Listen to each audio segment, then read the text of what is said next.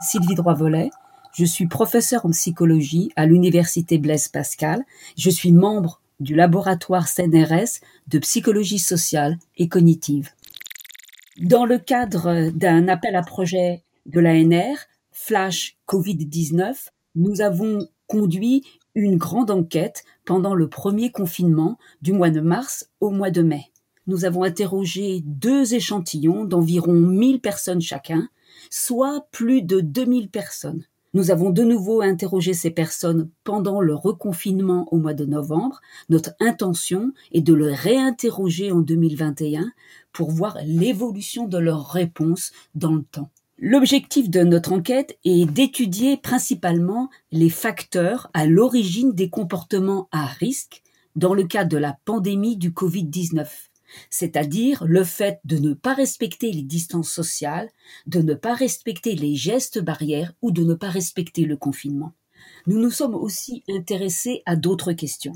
Par exemple, quels sont les facteurs qui peuvent expliquer les difficultés plus ou moins grandes des personnes à vivre le confinement? Le sentiment d'isolement social, les émotions, la perception du temps ou encore les représentations qu'on le peut avoir vis-à-vis -vis de la maladie.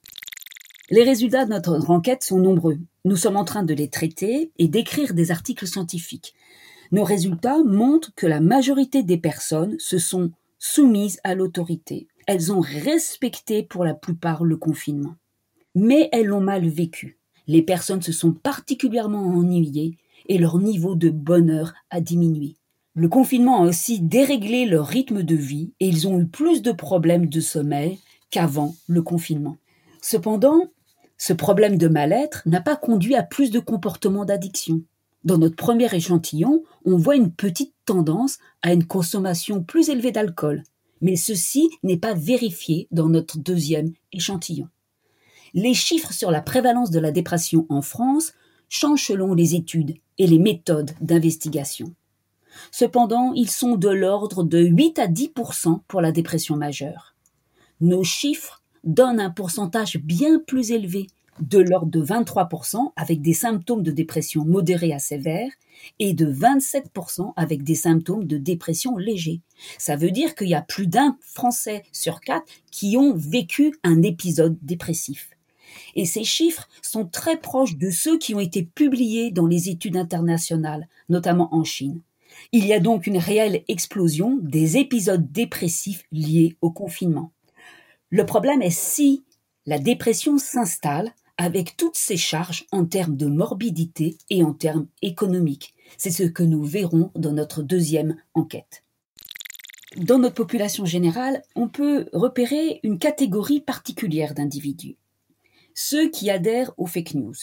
Mon collègue Pascal Huguet, qui est aussi directeur du LABSCO et partie prenante de ce projet, travaille sur les fake news. Dans notre enquête, on a donc inclus un quiz de 20 questions sur les fake news, dont certaines ont été signalées par l'OMS. Et les personnes qui ont adhéré aux fake news représentent 20% de la population.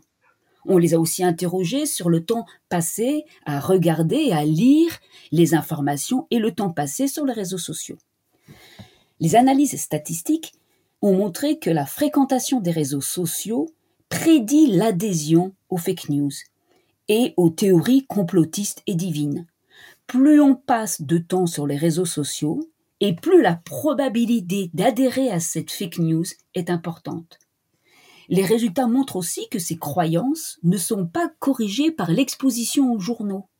Même si les journaux font tout pour combattre les fake news, pour donner de bonnes connaissances, de bonnes informations, elles n'y arrivent pas. Ces personnes croient toujours à ces fake news.